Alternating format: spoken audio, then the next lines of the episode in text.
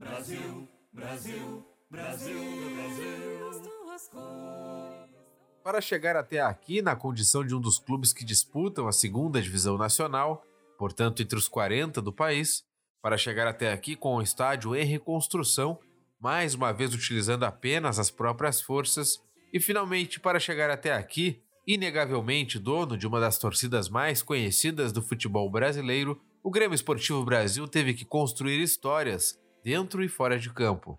Com o nome gravado na história, como diz o hino, é preciso quase voltar no tempo para resgatar os ídolos por muitos esquecidos, as partidas que não deveriam ter acabado, ou ainda aqueles momentos que fizeram da torcida Chavante ser o que ela é hoje, com seus defeitos e qualidades.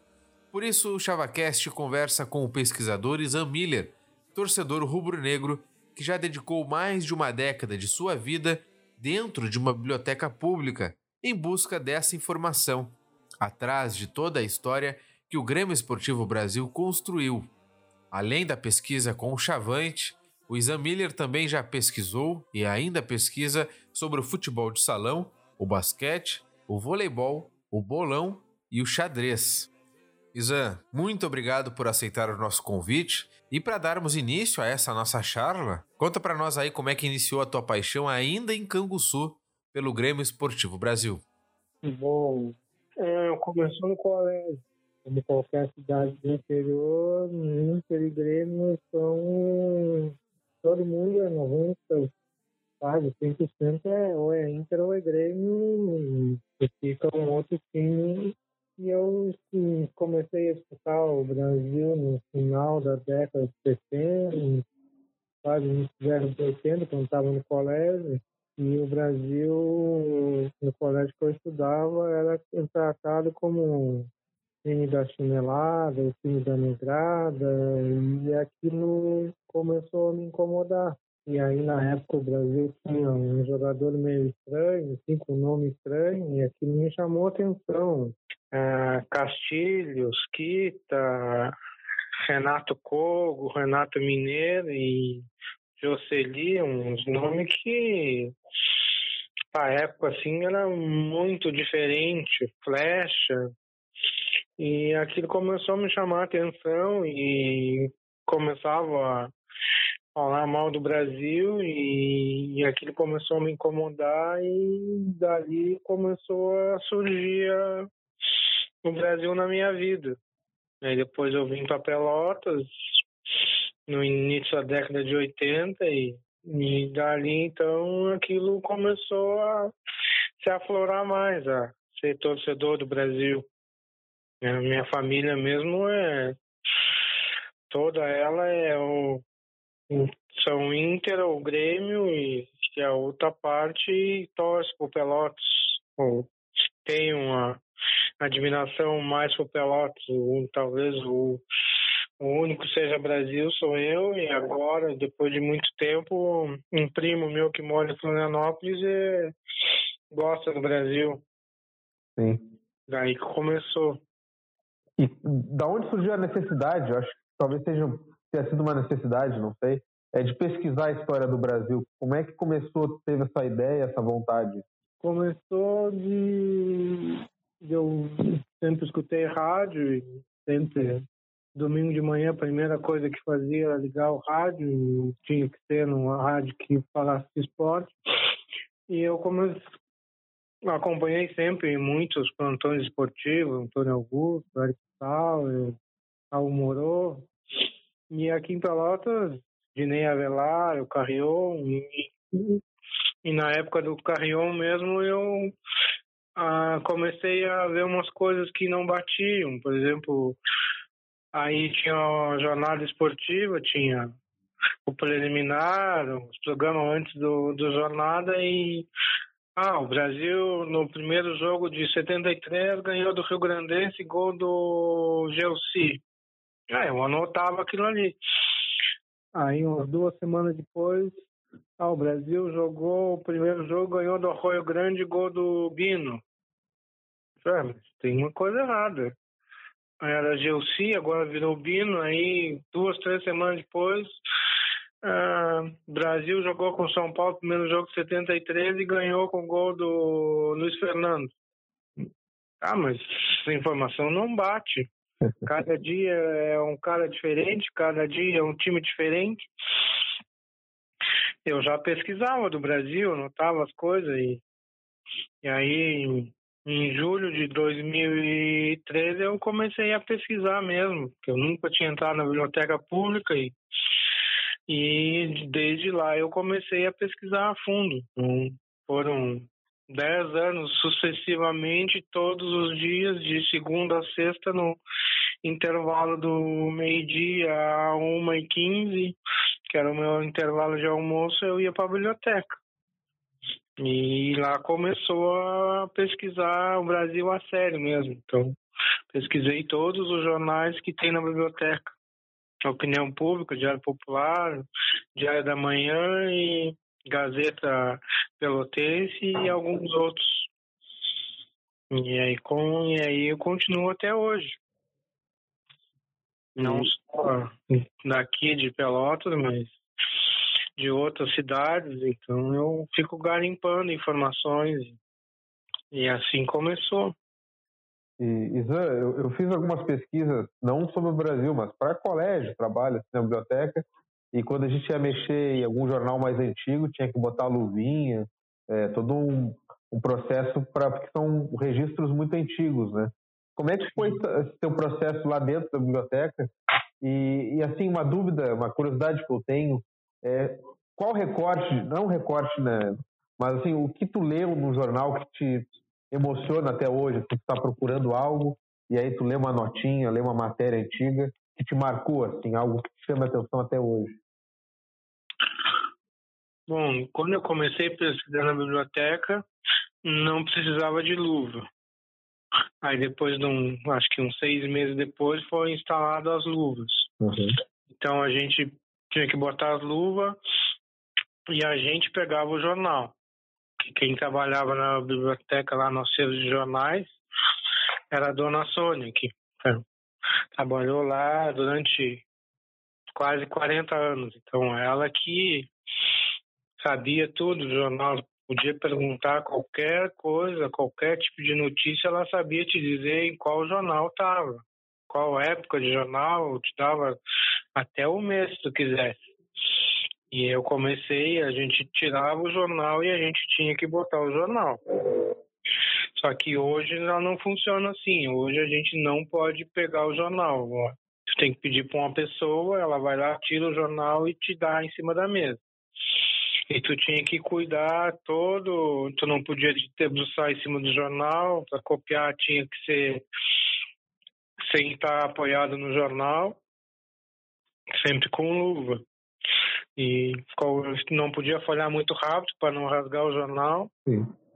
Então hoje, hoje é esse processo.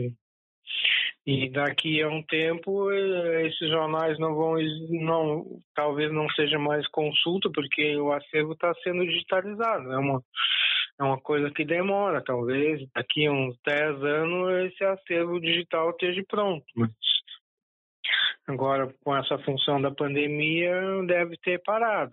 Sim.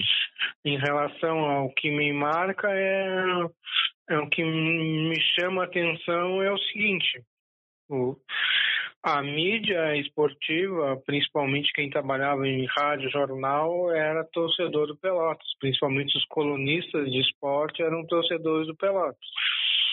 E o que chama a atenção, o Pelotas ganhava o Campeonato Citadino, ia bem no Campeonato Estadual, tu não via nenhuma reportagem.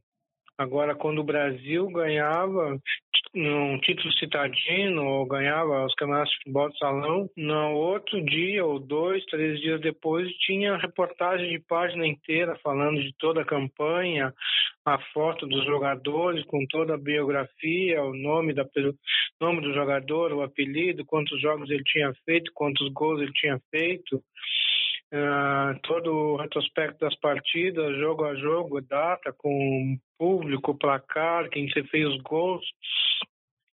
E o Pelotas nunca apareceu isso. Só fui ver uma coisa parecida do Pelotas quando o Pelotas subiu em 83 da, da segunda para a primeira divisão. Aí teve uma reportagem mais ou menos parecida. Isso é o que me chama muito a atenção. E tu tem uma teoria, assim, um porquê disso?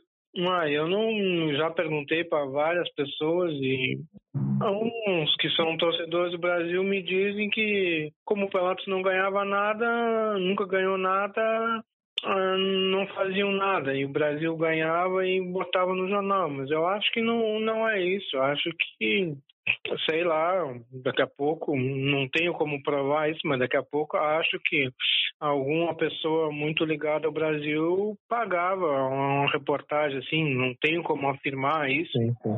Mas é uma percepção que eu tenho. Ah, tem outras coisas que chamam atenção, chama atenção o lado negativo, assim, do Eugênio Voser, que é um, um famoso jogador aqui em Pelotas, chamava de bala de aço foi um dos primeiros jogadores a entrar na justiça em 1934 contra o Brasil, que o Brasil não pagava ele. Outro que chama atenção é o tiro que o Proença levou, que é o centroavante de 19, que fez os três gols na final, um jogo contra o Ideal. O presidente do Brasil fez um gol, gol do Proença. De cabeça, o presidente do Ideal desceu da arquibancada e, e deu um tiro no, no Proença. Aí acabou o jogo. Outro fato curioso, assim, é em relação a Chico Nunes, talvez 99% das pessoas não sabem nem quem é essa pessoa. Esse é o, é o capitão do time de 19, que era pedreiro, e o Brasil só treinava, só começava a treinar depois que ele saía do serviço e ia para o campo treinar.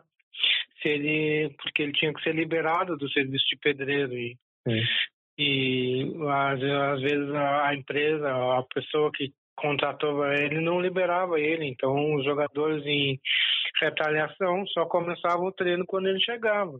Tanto é a liderança que ele tinha, que jogou no de acho que de 12 a 1924 ele era o capitão do time do Brasil. Então tem muita história. Se fosse parar para falar de tudo isso, sei lá, uns uns dois meses falando uma entrevista. Tem muita coisa. E, e que marcas assim, o Brasil a gente sabe que, que é um clube é, que ao longo da história foi um clube popular, né? É, mas que marcas assim tu identificou é, nessas reportagens antigas que foram te mostrando isso, te mostraram isso? Né? É uma pergunta já. Te mostraram isso que o Brasil era um clube popular, é, talvez diferente do Pelotas, não sei, mas analisando as suas pesquisas? Assim. É, o que o Brasil, vamos dizer assim, é, é, um, é um clube muito sofrido, então tem o lado do apelo popular, de ser do povão, de ser aquele o time daqueles que foram discriminados, que eram chamados de negrinhos da estação, depois hoje é, é do, do canal do Pepino, todas essas esses artifícios pejorativos que o Brasil tem, é o time da baderna, então isso chama muito atenção. E a, a venda do estádio depois do, da viagem ao primeiro uh, torneio brasileiro que teve em 1920 no Rio, que o Simões Lopes era presidente do Brasil e por causa das dívidas contraídas teve que vender o estádio, que depois o bancário comprou, que uhum. antes era chamava de estádio da estação, e aí depois quando o bancário comprou, depois virou presidente Vargas. Antes era chamado de Augusto Simões Lopes, o nome do estádio. Então essa é uma das marcas do, do Brasil, e isso é de vir muito sofrido, dessa coisa de muito ser de um apelo popular. Claro que o Pelotas tem a, a sua, não tem o seu apelo popular, mas claro. o, o, Pelotas já é uma, até o próprio apelido Pelotas já é diferente, é um milionário, então é, recorrendo a, ao status da classe social uhum. da cidade, então essas são umas coisas que chamam a atenção. E, e você falou da venda do estádio, é, assim pelo que eu já eu li pouco, né, comparado a ti, né?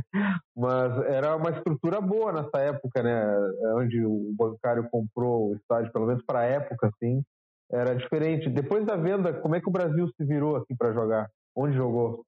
o, o estádio do bancário, vamos dizer, o estádio do Brasil, que depois virou bancário, é, medindo as proporções, seria o, em infraestrutura seria o melhor estádio, o maior estádio da, da cidade. Ah, depois o, o Pelotas aumentou a, a, sua estrutura lá, mas era o melhor estádio, tanto que o, os jogos, os camaradas citadinos eram como é que eu vou te explicar? Por exemplo, jogava Brasil e Pelotas, jogava no bancário. Então, era sempre um turno neutro que eles chamavam. Aí Farroupilha e, e Brasil jogavam na Boca do Lobo.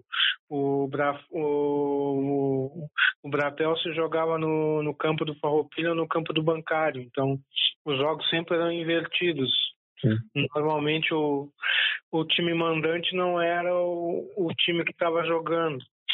E o Brasil, depois que vendeu a, o, cam, o campo do bancário, foi jogar na Nossa Senhora Aparecida, que é um, para localizar assim umas quatro, cinco quadras para dentro ali, dentro do estádio do bancário ali no Simões Lopes. Uhum. E aí de, de 23 até 43 o Brasil jogou ali. Era um estádio menor, aí quando tinha um jogo mais importante, os jogos todos eram no campo do bancário.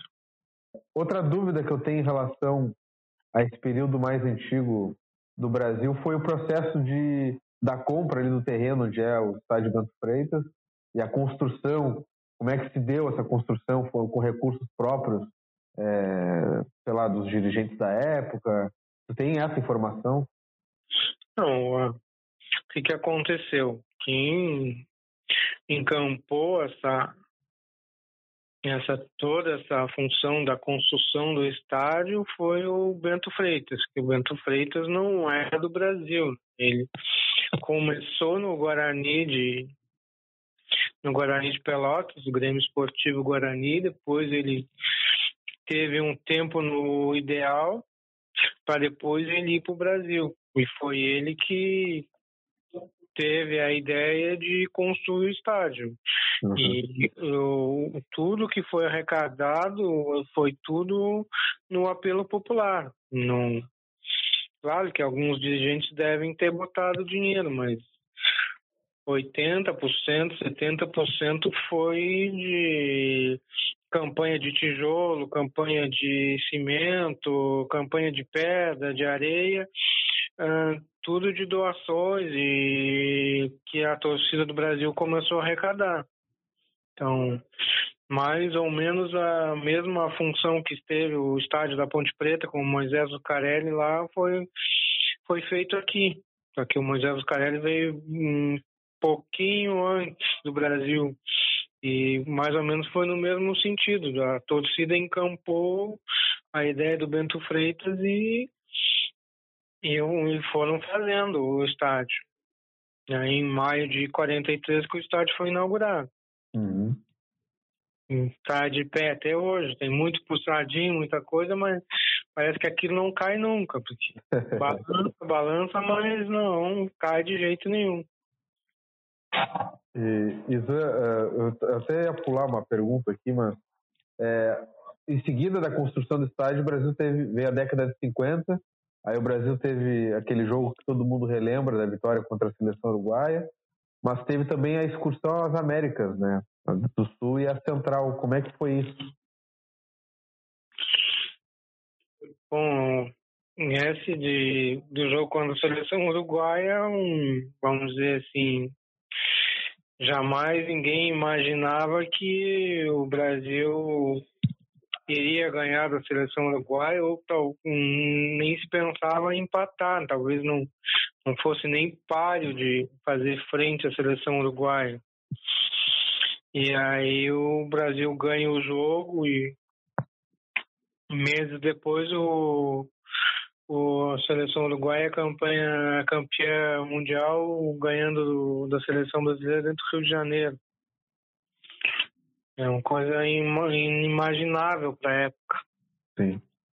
E aí a excursão das Américas começou numa ideia excepcional e e aí o, empresário não cumpriu com grande parte do combinado e o Brasil continuou jogando, mas continuava jogando porque não tinha como voltar de lá. Sim. Por causa tá. da função do dinheiro.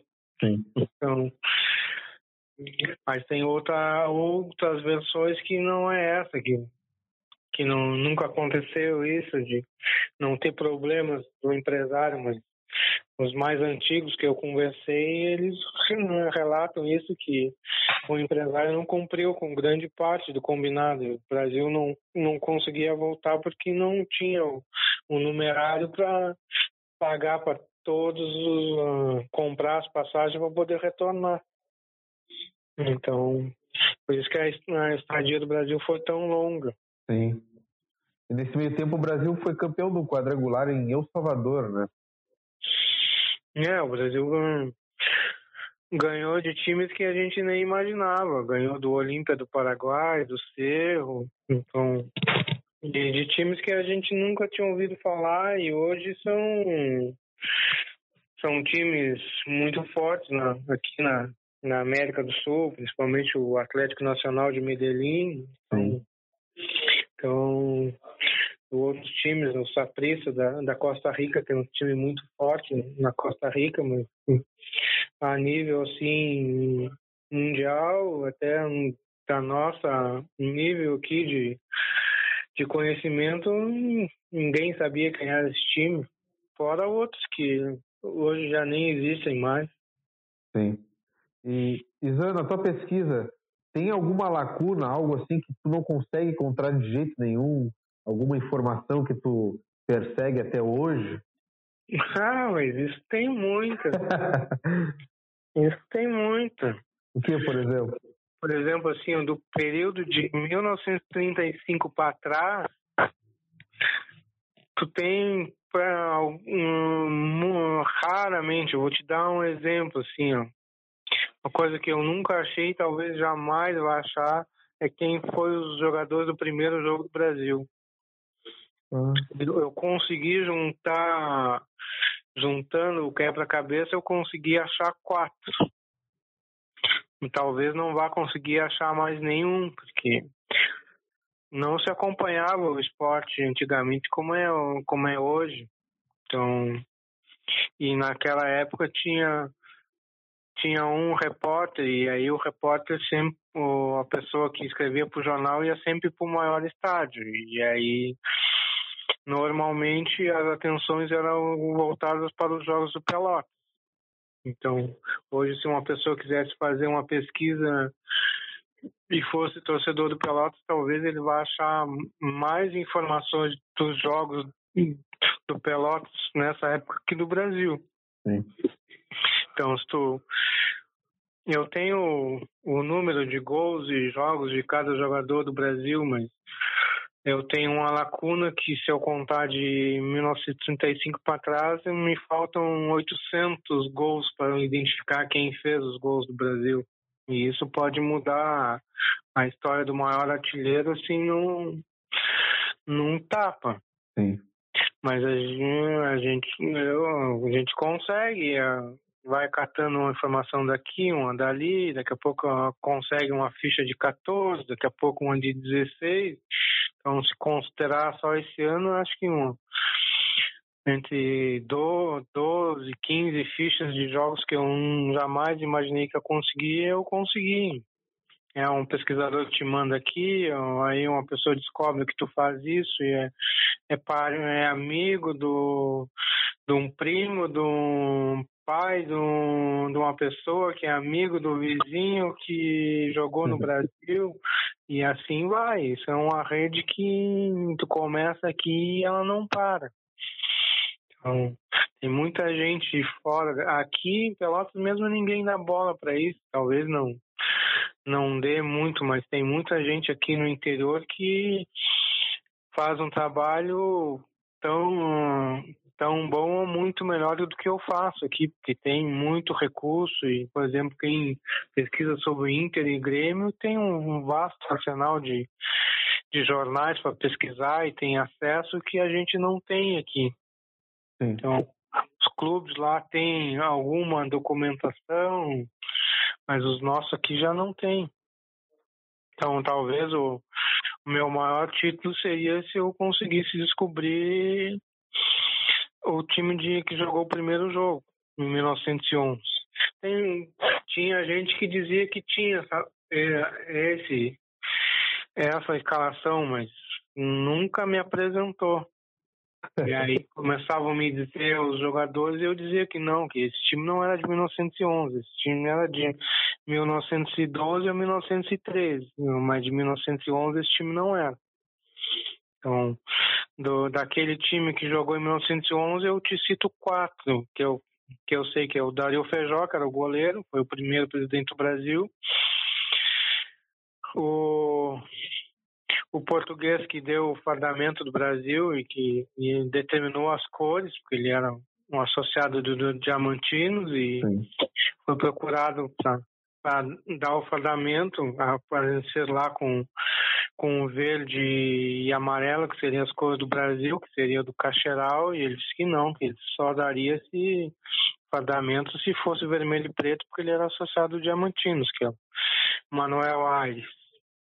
O o Diogo Rodrigues, que fez um dos gols, e há uns dois anos atrás eu vim descobrir que o Fritz Gerlach, que é, que é bisavô do André Guerreiro, médico ah. André Guerreiro e do Sim. Vinícius Guerreiro, jogou também naquele jogo, porque eu achei uma reportagem dele no jornal falando que ele tinha jogado. Então esses aí são os quatro heróis, faltam sete. Agora, se eu vou conseguir achar isso aí, acho que não seria o maior prêmio do, de toda a pesquisa descobrir quem foram esses 11 heróis. Só uma dúvida que me surgiu agora. Uh, tu conseguiu pesquisar em todos os jornais da Biblioteca Pública ou ainda falta? Assim? Não, já pesquisei. Então, eu pesquisei todos os jornais. Tá, agora, então agora só ficha ou algum familiar, alguma coisa assim. É, ah, o que que é o que é, qual é o próximo passo agora? O próximo passo é pesquisar na biblioteca de Rio Grande, na biblioteca de Bagé, na biblioteca de Santana do Livramento, de Uruguaiana e a Santa Maria, que são as cidades que o Brasil mais jogou. Então, talvez eu consiga alguns mais alguns jogos. Então, Sim. teria que pesquisar nessa, nessas bibliotecas. Mas tem aquele lado, né? Por exemplo, em Rio Grande, tu tem um, um por exemplo, poder tirar férias e ficar 30 dias na biblioteca de Rio Grande, mas lá eu só posso pesquisar quatro jornais por dia, então tá limitado a pesquisa. Agora, Bagé eu não tenho esse problema, eu posso ir. Agora, Uruguaiana e Santana já é. Eu, eu gasto um dia para ir um dia para voltar, então. Sim. É, é um deslocamento. E tem o. E pro outro lado aqui, de Santa Maria, São Gabriel, Cachoeira, isso aí. Não sei como, se tem algum lugar que eu possa pesquisar. Sim. Caxias eu consigo pesquisar tudo pelo acervo de jornais que tem na Câmara dos Vereadores. Lá tem todos os jornais digitalizados. Tá, tem a, a hoje a Biblioteca Nacional que disponibiliza os jornais já digitalizados, mas não tem muitos não. A maioria é os mesmos que tem de Caxias, então. Sim. Não tem um a zero hora, um Correio do Povo. Correio do Povo até tu tem acesso a pesquisar o, o acervo lá, mas tu tem que ir lá, não, tu não tem nada online. Sim. Futuramente talvez a gente consiga alguma coisa. E, Isa, essa preservação da história, pesquisa da história, é, foi feita há muito tempo atrás, uma parte dela, vamos supor assim, com o Brasil Gigante, né? Foram quatro fascículos, é isso? Sim, foram quatro. E vou te dizer que tudo que o Alfio Dias Galo escreveu no prefácio do primeiro livro dele, que fazem 50 anos, aquele texto, se alguém lê hoje, parece que é um texto que nem foi escrito há 50 anos, foi escrito hoje. E fala que aquilo foi o primeiro trabalho que foi feito sobre o Brasil e que hum, posteriormente alguém ia hum, melhorar o trabalho dele. Isso é. Não sei como ele pensou nisso, mas é uma coisa que ele escreveu lá que é muito atual.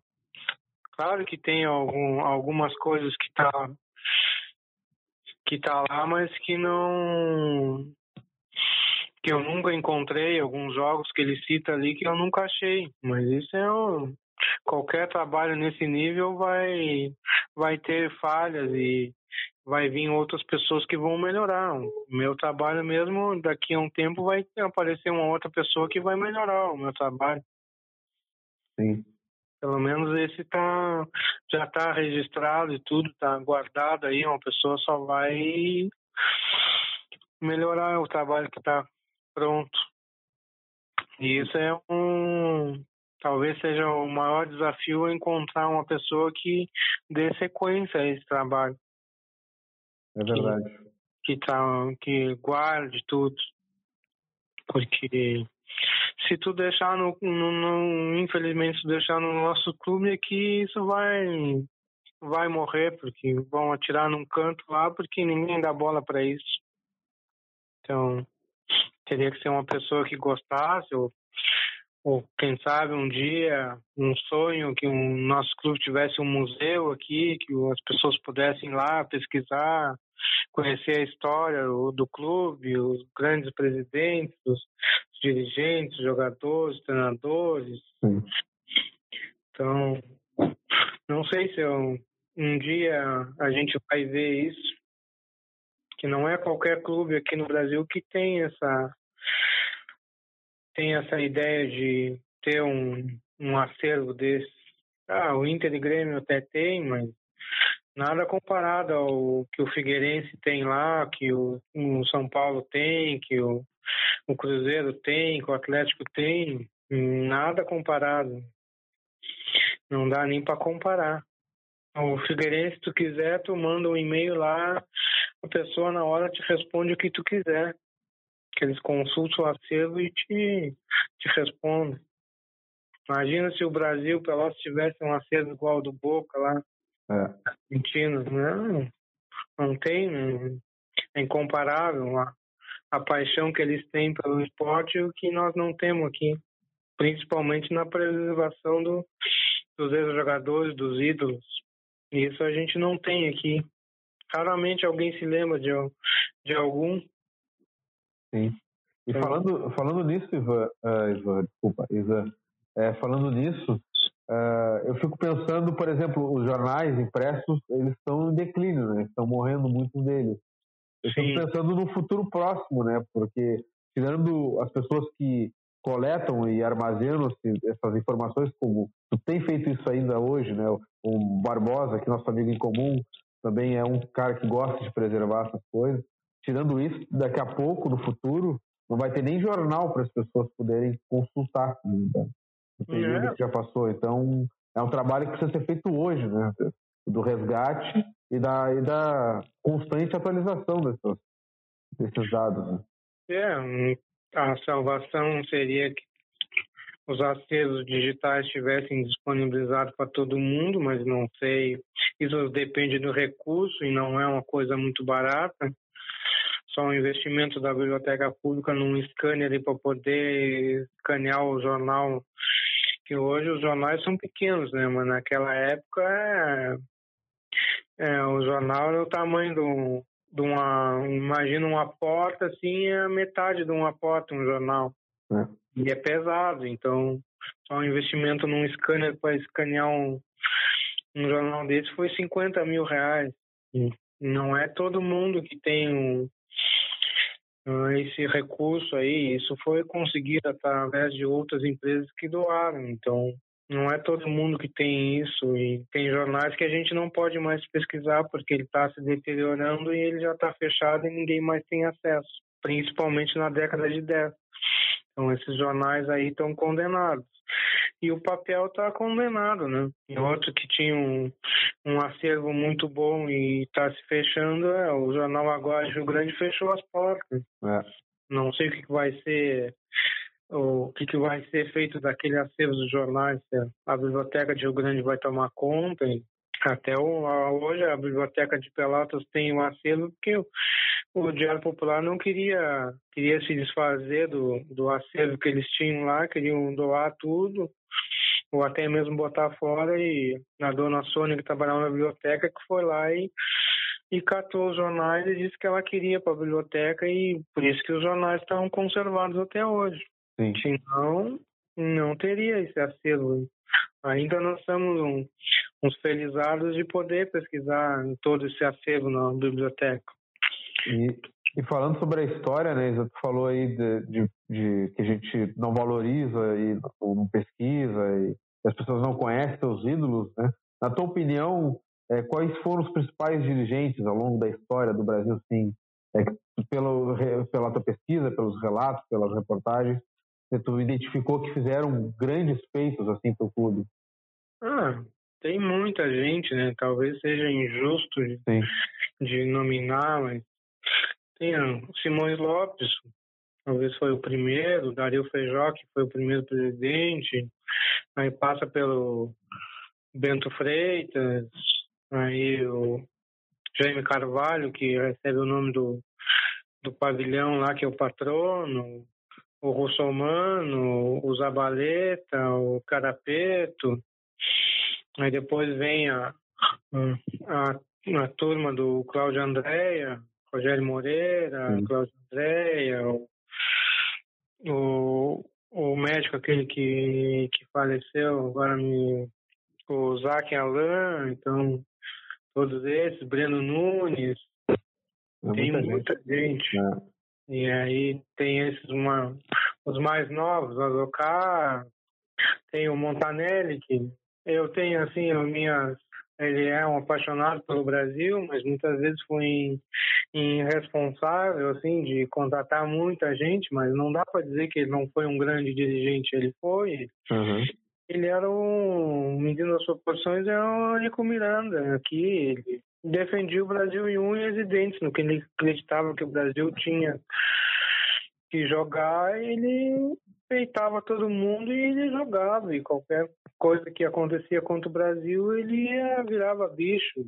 Sim. Então ele tem o seu mérito de, se hoje o Brasil é, é conhecido em jogar em campeonatos nacionais, ele é um talvez seja o, o ícone maior de, de ter sido uma pessoa que peitou tudo, foi contra muitos, contra seu tempo mesmo e, e desde 90 o Brasil vem jogando o campeonato nacional, muita dificuldade, sem dinheiro, não pagando uh, os jogadores, não pagando treinador, tendo renda uh, retida, mas hoje o talvez hoje o Brasil encolha os frutos da loucura do Montanelli. É. Loucura no bom sentido. Sim, né? sim. Então, por um lado, eu acho que ele foi irresponsável, mas por outro, a gente tem que dar, o, dar total mérito que ele pensou lá e pensou que o Brasil tinha que ser grande, mas talvez não tenha imaginado que pudesse crescer tanto. Então, e é muita, muita gente, né? E, e, e, na tua opinião, assim, em relação a times, né? Qual time tu acha que foi o grande momento do Brasil, assim, esportivamente falando? Ah, eu te diria assim que o Brasil teve uma época de ouro, que seria do período de 1941 a 1955. Vamos separar essa época de ouro em dois momentos. Né? de 41 a 48 e depois de 48 a, 40, a 55. Nesse período de 15 anos, o Brasil ganhou 10 campeonatos citadinos. Já é um feito. Agora, se tu comparar de 48 a, a 55, o Brasil só não ganhou em, em dois. Já é um, assim, ó, uma enormidade. E foi na época que o Brasil teve os três vice-estaduais. Então, eu considero que de 48 a 55 é, foi um, é o ápice do Brasil em termos de futebol. Claro que tenha, todo mundo fala do, da, da década de 60 com Caçapava e Birinha, mas Eles não são grandes jogadores, inegáveis, mas eles não conseguiram atingir o desempenho esportivo que o, o time de, da década de 50 conseguiu. Então, é, para mim, o melhor time foi o que abrange de 52 a 55. Não tem. Para mim, foi o melhor time que o Brasil fez até hoje e não vai ser comparado com nenhum outro. Sim. Números comprovam isso por si só. Só daquele time ali, não. O goleiro do Brasil era o Suli, com 16 anos era o titular daquele time. Aí, a maioria é tudo jogador formado em casa, Joaquimzinho, Oswaldo Barbosa, Tibirica, Tavares. Mortada não dá para dizer assim que foi formado no Brasil, mas passou a maior parte da carreira dele no Brasil. Caizé, Seara, tudo foi formado do Brasil ou veio muito novo para o Brasil. Sim. Então, tem muitos grandes jogadores que passaram naquele tempo no Brasil. E, e falando dos citadinos, eles tinham um peso enorme na época, né? Isso era... O, É. O Pelotas acho que nunca ganhou três vezes consecutivas, né? Nem o Brasil Não, fez. ganhou sim. Ganhou? Ah, pô, quebrou meu, minha alegria. Ganhou. O Pelotas foi campeão em 56, 57, 58. ah, mais recente. Aí depois ele teve um outro tricampeonato na década de 60. Mas o Brasil é o único tetra, duas vezes. Ah, correto. Então, Brasil- 51, 52, 53, 54, 55 foi o primeiro e depois, na década de 60, foi o segundo.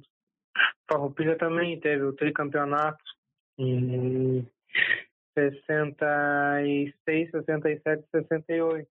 Ah, Mas o único tetra, é o tetra, é. Eu posso ter confundido. Hum, nenhum conseguiu alcançar, fazer, fazer um penta aí, por tamanha rivalidade que é. Né? Sim. E hoje, eu, comparando assim, o Citadino é, seria o, nosso campeonato nacional aqui, né? Tem um representante, tinha, um- tinha e tem uma representatividade muito grande. Então, o campeão citadino se candidatava a jogar as eliminatórias do estadual. Então, Ah, é que nem hoje. Só foi mudar isso de ter primeira divisão, ser um outro sistema, tudo regionalizado. O campeão de, de Pelotas jogava com o campeão de Rio Grande, para depois jogar com o campeão de Uruguaiana e Bagé, para depois ir mais para frente. As decisões eram tudo em Porto Alegre. Até 48, os, as finais sempre foram em Porto Alegre Aham. Nunca foram no interior. Teve só um quadrangular semifinal que foi aqui em Pelotas em 1922. Mas as finais sempre foram em Porto Alegre. Por isso que eles têm muito mais título que qualquer outro. Claro que eles têm muito mais estrutura, têm muito mais dinheiro, têm muito mais apelo, né? Sim, sim. mas esse é um fato que Claro. eles terem muito mais que os outros. E isso foi mudar, é, deixar de ser regionalizado é, ali pela década de 60, mais ou menos? Tu lembra disso ou não? Ah, foi mudado em 1961. Foi o primeiro campeonato da divisão especial, que era chamada Uhum. na época. Que foram 12 times. né? Eram seis times de, do Campeonato Metropolitano de Porto Alegre, o campeão e vice do Campeonato de Pelotas, hum, mais o Deixa eu ver se eu me lembro. Os seis de Porto Alegre, mais o, um, um dos de Caxias, os, os dois, o campeão e vice de Pelotas e o de Bagé. O Brasil não entrou, que foi o terceiro colocado no campeonato de 60.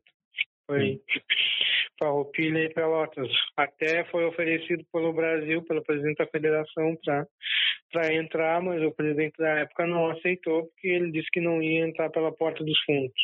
Sim. Então o Brasil jogou em 61 a segunda divisão e aí ganhou a segunda divisão e aí teve que disputar o torneio da morte para depois, em 62, ir para o campeonato da divisão especial. Sim. O torneio da morte mais ou menos é o que hoje tem na Europa, na, na Inglaterra, na Alemanha, que é o campeão e vice da da segunda divisão jogar com os dois últimos do, do campeonato e o primeiro foi um quadrangular, depois os outros anos eram um mata-mata, era só o, o, último colocado com o campeão da, da segunda divisão. Quem ganhasse, se o, o último colocado ganhasse os dois jogos, se mantinha. E o, é ao contrário, se o campeão da segunda divisão ganhasse os dois jogos, subia para a primeira. Sim. Então, foi assim que começou, acabou com a regionalização. E aí, dali em diante, o interior ganhou três vezes só, né? De 61 para cá, que foi a dupla de Caxias e Novo Hamburgo. É. E o, o Brasil foi o primeiro. Não sei se estou equivocado, tá? Mas essa final que o Brasil fez em 2018 foi a, a primeira final da Zona Sul, de um time da Zona Sul, desde, desde essa época aí, desde 61. Sim, se tu considerar que a final veio para cá, só em 22 teve um, algo parecido, assim. Jogado uma final aqui, Sim. assim. Uma fase final. Se não, não. Que horror. Jogos eliminatórios, né? quadrangulares. Em 50 teve aqui contra o Inter, contra o Renner. O Inter teve duas vezes, contra o Renner uma, mas era um quadrangular de ida e volta, não era uma final, final, um jogo em casa e um jogo fora. Então, então, muita. É, inimaginável que a gente pudesse ver uma coisa dessas. A gente tem só na mente aquela decisão de 83 aqui do, dos dois jogos extras com o Grêmio para apontar o vice-campeão que dava direito ao campeonato nacional. Sim. E, Isan, falando ainda no time de 50, o Brasil foi vice-campeão três vezes, né? Da... É. E teve o jogo contra o Renner, que foi campeão e uns anos depois fechou as portas, né? E esse jogo aí, o que, tu pode contar? O Barbosa pediu para falar sobre esse jogo. O que, tu pode contar sobre essa final contra o Renner? É. Poderia contar dos três jogos, assim. Que Não, que pode, à vontade. 53, 54 e 55. O, os contra o Inter é aquela velha história, né? Ah, desde aquela época, na hora da decisão, a arbitragem sempre foi Porto Alegre, né? Tanto que aqui, tanto os jornais daqui como né, falavam muito do jogo, criticando muito a arbitragem do, do juiz aqui, que teria metido a mão no Brasil. E isso, pessoas que vivenciaram aquela época que eu conversei também falavam muito que Aqui o Brasil nunca com, não foi campeão porque foi muito roubada nos dois jogos contra o Inter. Agora contra o Renner é, é um, a, a, o furo era mais embaixo, né? Porque o goleiro do Renner é o Valdir Joaquim de Moraes. Acho que ninguém ouviu falar dessa pessoa no futebol brasileiro, né? O, o camisa 10 do Renner era um, um treinador muito ruim chamado Eno Vargas de Andrade. Então, só para te ver o, com que o Brasil estava jogando, né? Então, o Renner um, ela jogava de igual para igual com Inter e Grêmio. Então, esses jogadores aí fizeram muito nome. Então, não tem. O Renner era um time de exceção. Claro que Inter e Grêmio, principalmente o Inter, do rolo compressor, era era uma máquina que talvez a gente não vá ver aqui no Rio Grande do Sul. Tu contar as épocas rolo compressor, tu, em cada posição tu tinha um craque que brilhou no futebol brasileiro. Sim. O Barbosa passou alguns nomes aqui sobre é, é, jogadores né, que serviram o Brasil e depois foram para a seleção brasileira. Né? Aí tem o Alvariza, que foi o primeiro do Rio Grande do Sul, né?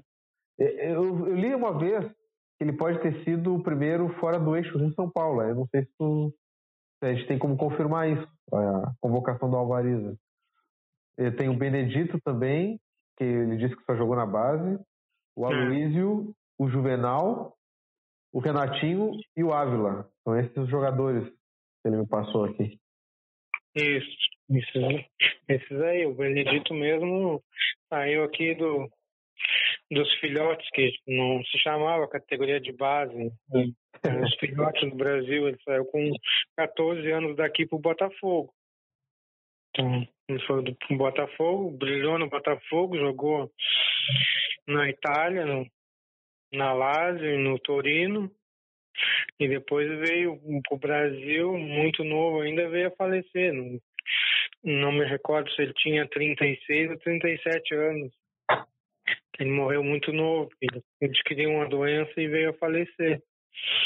Mas o Alvariza foi o primeiro, e talvez foi o precursor de abrir muitas portas para muitos jogadores do interior, tanto que depois ele foi jogar no, no famoso Sírio de São Paulo.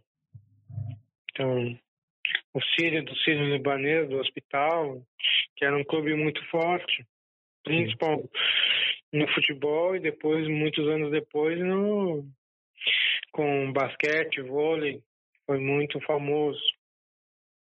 O Alvarez abriu portas, o, o Benedito abriu mais ainda, depois o, o Ávila, quando já estava no Botafogo, que o Ávila praticamente nunca foi aproveitado aqui no Brasil. O Brasil dispensou ele e o Inter pegou ele e ele ficou famoso jogando pelo rolo compressor.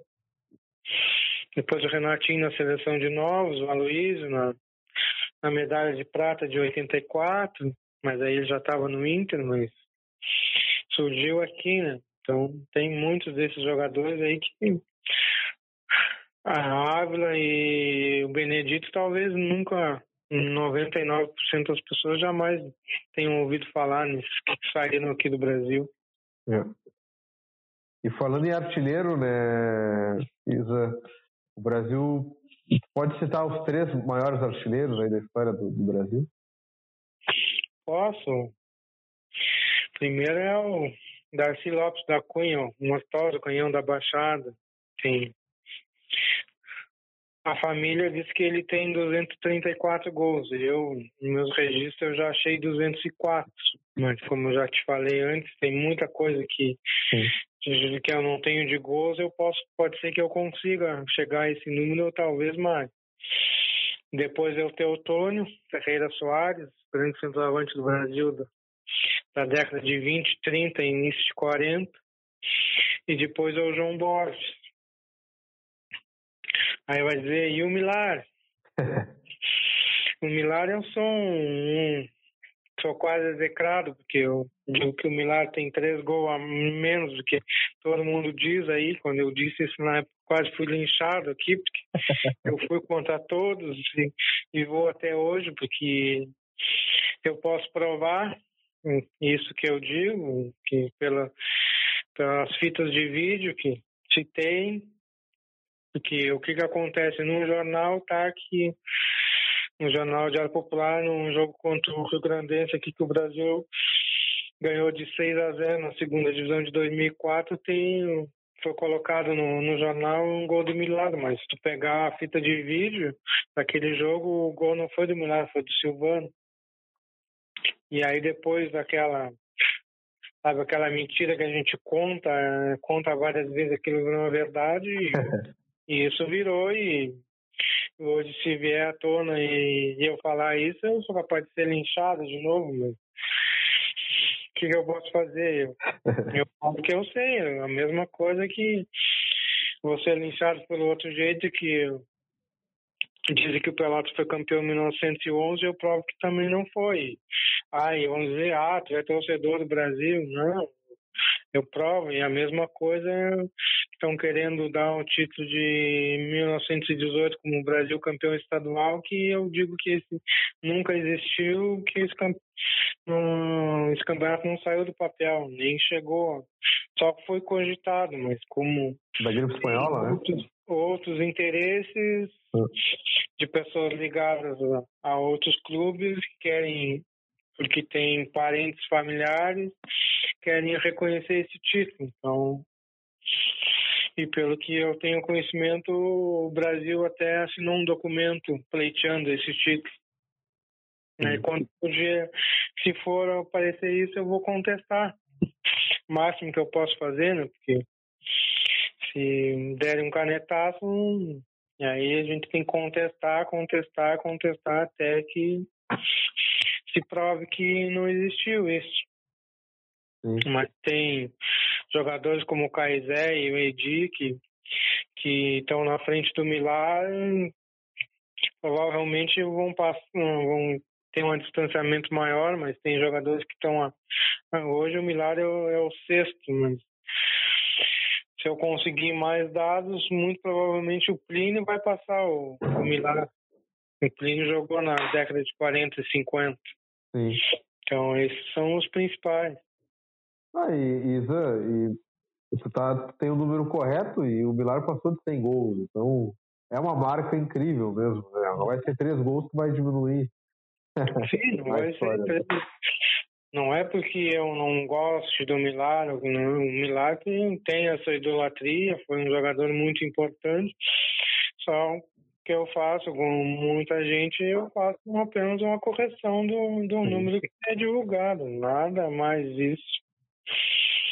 Aí, como, aí cada um tem o seu posicionamento, é a mesma coisa que, ah, eu não gosto do Ricardinho, eu não gosto do Rogério, mas eu não gostar ou, ou não gostar, tem que reconhecer que ele foi um grande presidente, foi um grande treinador, cada um tem o seu. Ninguém queria o Tite na seleção, mas fazer o que ele fez um bom, um bom trabalho, não queria o Filipão na seleção e o Filipão foi campeão do mundo. Então, cada um tem o seu. Ah, eu não quero o Renato no Grêmio, o Renato é isso, o Renato é aquilo. E assim é. Cada um tem a sua opinião e tem que ter os seus argumentos e tem que respeitar a opinião dos outros. Então, é assim que funciona. Entende? E, e falando em, em, jogadores ainda, Isa, é, eu não sei se eu já te fiz essa pergunta, porque eu já fiz tanta pergunta que eu já me perdi. Mas tem algum jogador assim que tu achas que deveria ser mais lembrado pelas pessoas, pelo que ele fez pelo Brasil, assim? Ah, com certeza. Eu tenho os meus preferidos. Então. um te, te digo assim, Oswaldo Barbosa, Capitão Galdino. Só jogou no Brasil. Né? Mas tu quase ninguém, tu não vê ninguém falando desse espetacular jogador, desse espetacular ser humano. Foram 30 anos dedicados ao Brasil e tu não vê quase nada, ninguém falar dele. Ele foi jogador do Brasil, depois ele assumiu as categorias de bar, foi treinador do Brasil várias vezes, só perde em número de jogos pelo do Galego, mas é o treinador que teve a maior longevidade, teve quase cinco anos à frente do Brasil. E depois, final da década de 70, início da década de 80, foi treinador da base do Brasil, formou muita gente e ele praticamente não é reconhecido.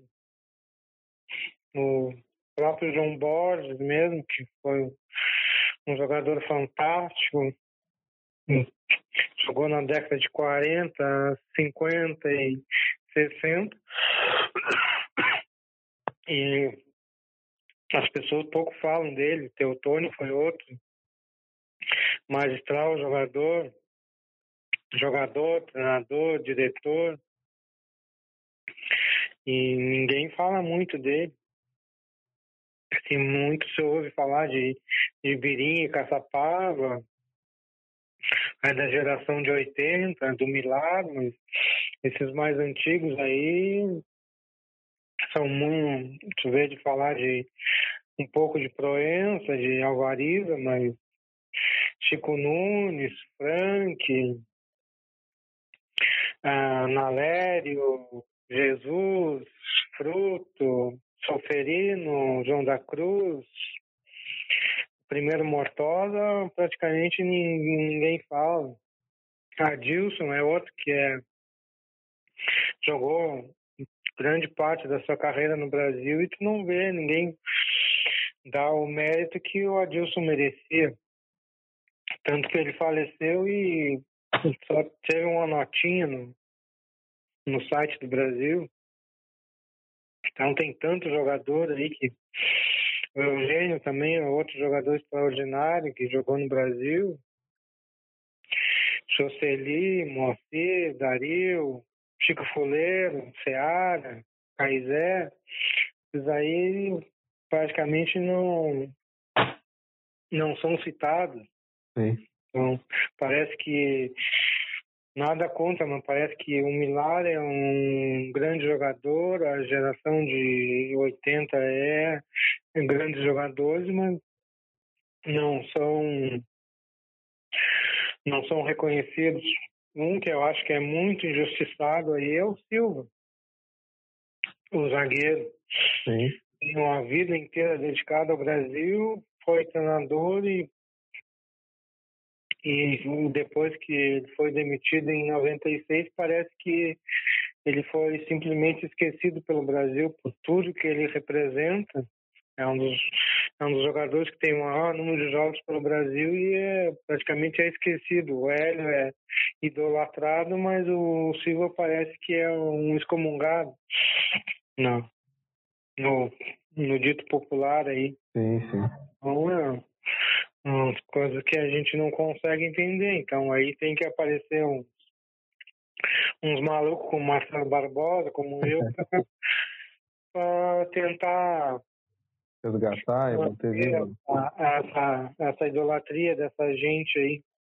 Então, claro que se for analisar os, o time de 80, de 85, talvez todos eles, se estivessem jogando hoje, jogariam num, num time de primeira linha do, do time do campeonato nacional aí. Tinha um Doraci, um Livre, um Andrezinho, um André, no Zezinho, que para mim foi o meu primeiro grande ídolo no Brasil, depois que eu fui conhecer a história mesmo.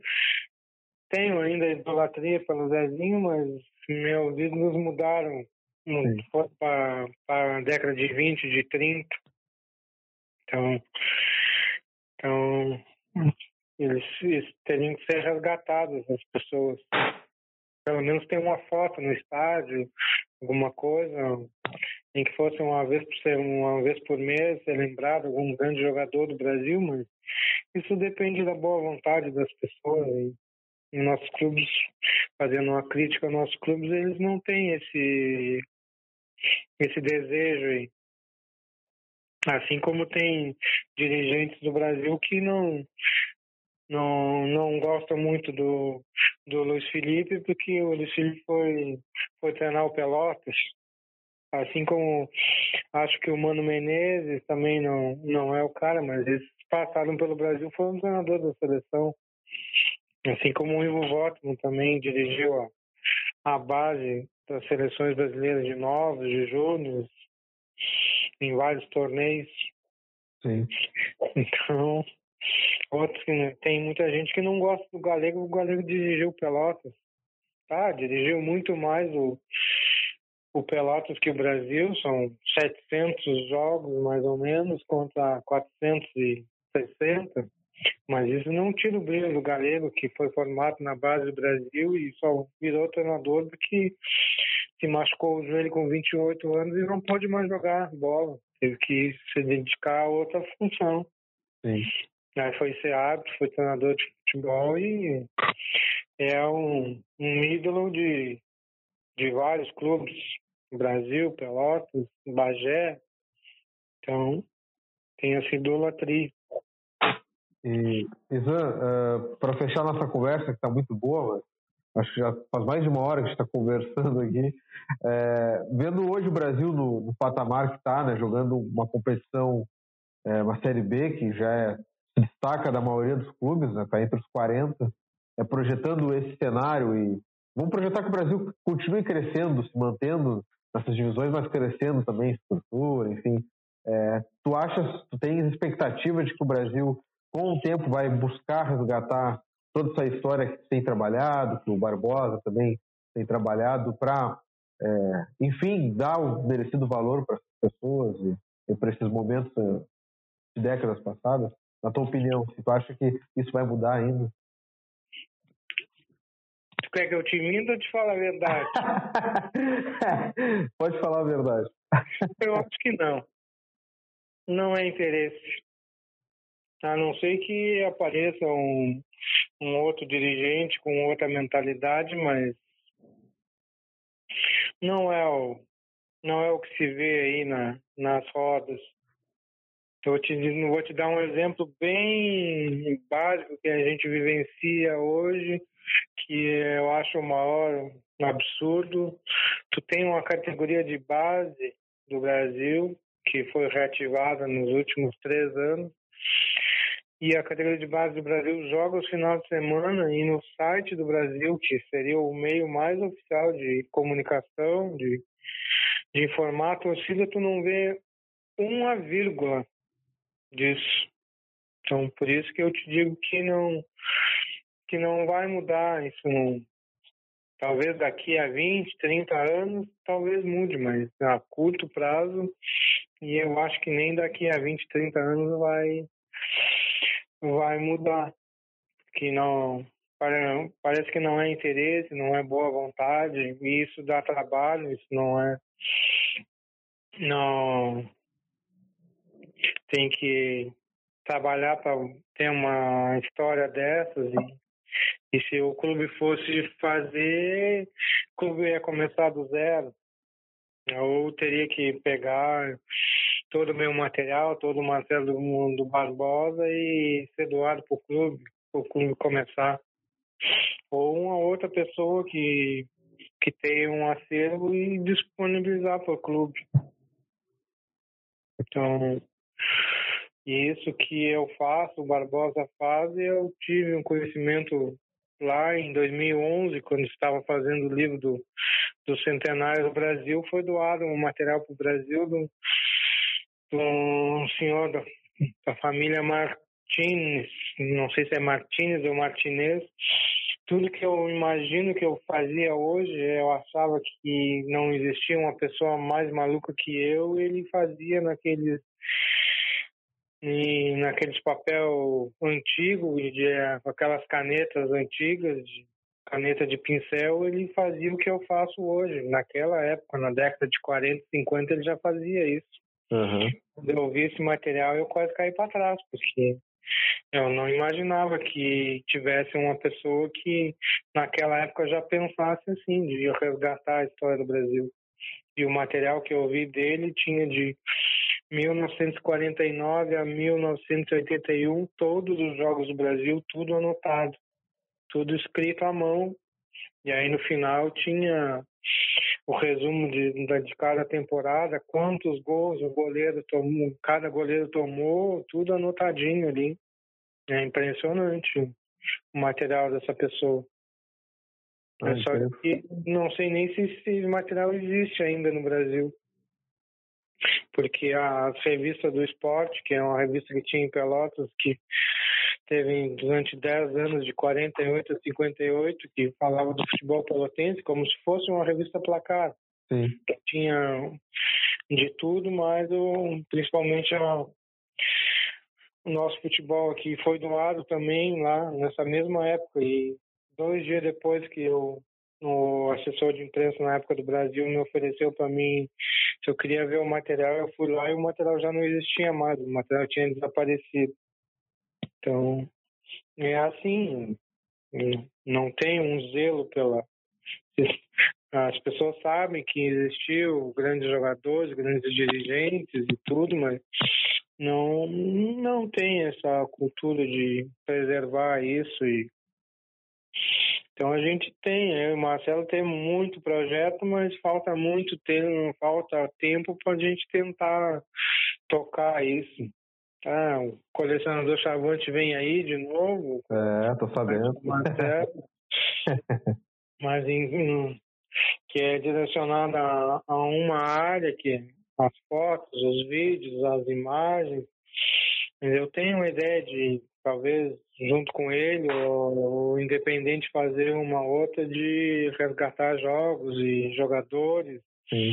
Mas não sei ainda, não está claro na ideia como eu vou fazer isso. Mas bom, a gente vai vai seguindo essa luta aí.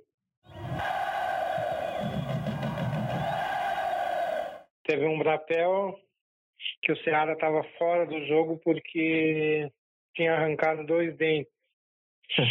Aí o Ceará estava em casa com a mulher escutando o jogo pelo rádio. 1 a 0 pro Pelotas. Ele já embraveceu.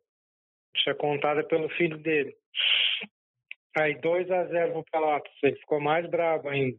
3 a 0 terminou o primeiro tempo. Ele disse à mulher: Mulher, eu vou ali na, na venda comprar um cigarro. O que, que ele fez? Ele não foi para venda, foi direto para o estádio. Entrou no estádio, invadiu o vestiário, pediu para se fardar. Aí não, não queria deixar ele se fardar porque ele tinha arrancado os dentes. Não, eu vou jogar. Me, fa, me dá o meu fardamento aí. Ele entrou no segundo tempo. Aí o Brasil fez um gol. Gol de quem? Seara. Aí a mulher dele estava escutando o jogo. Aí escutou o gol do Seara antes. Não pode ser. Ele não foi fazer isso. Daqui a pouco, 3 a 2 Gol de quem? Seara. Aí mais um pouco, 3 a 3 Gol de quem? Mortosa. Aí 4 a 3 Gol de quem? Seara. Aí ele fez o terceiro, o terceiro gol dele, o gol da virada, simplesmente saiu do campo, se disfarçou e foi para casa. Essa é, um, é uma história que tem, né? É, imagina se um jogador hoje vai fazer uma coisa dessa. imagina naquela época arrancar um dente, não tinha nem como tirar curativo, coisa, a hemorragia era mortal naquela época. Ainda mais com o peso da bola que era. Ah, é. E ele foi, não queria nem saber. Isso é amor à camiseta e tudo, que hoje praticamente não existe mais, são pouquíssimos jogadores que têm esse pensamento. Então, é, tem muitas histórias do Brasil aí. então tá, Isa. Obrigado, viu? Boa noite aí. Toma Valeu, água aí. Gastou a, a lábia. Valeu, Isa. Obrigado. Boa noite. Tchau. Tchau.